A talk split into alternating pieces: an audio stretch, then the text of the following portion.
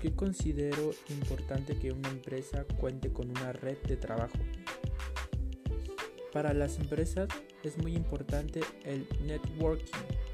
Uno de los puntos que podemos aportar hacia la importancia de la red de trabajo a una empresa es que permita a las demás empresas transferir operaciones a otras empresas, unidades de negocios independientes o separados que se interconectan entre sí por medio de un eje o empresa central. Obviamente si es una empresa de gran impacto o popular, aunque si quieres que tu negocio pequeño se convierta en una empresa grande, necesitas una red de trabajo.